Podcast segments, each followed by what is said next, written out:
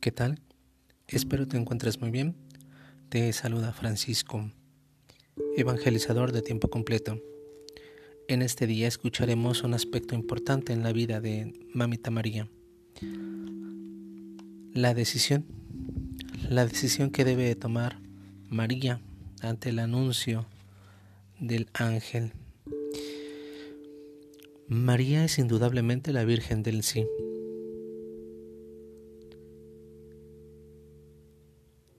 Al proponerle el mensajero divino que se comprometa como madre del Verbo divino, María madura su sí para la salvación del mundo.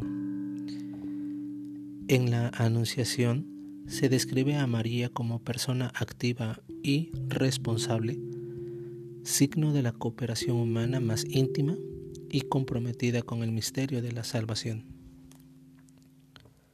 María se decide, pronuncia su sí un sí que es adhesión a la duración del tiempo, comprometiendo todo el pasado al servicio del porvenir en una esperanza sin decaimiento. María se convierte en la primera cristiana, prototipo del cristiano perfecto, que consiste en acogida pura a la salvación de Dios que aparece en Jesucristo.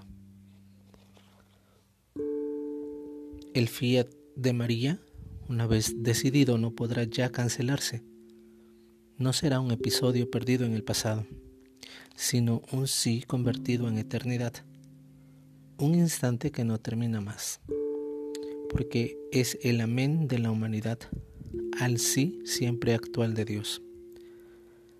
Al decidir de la historia de la salvación, el fiat divide los tiempos y constituye el nexo entre ellos es incluso la irrupción del tiempo en la eternidad, porque el consentimiento de María es un acto suyo personal, pero es también y ante todo regalo y gracia de Dios.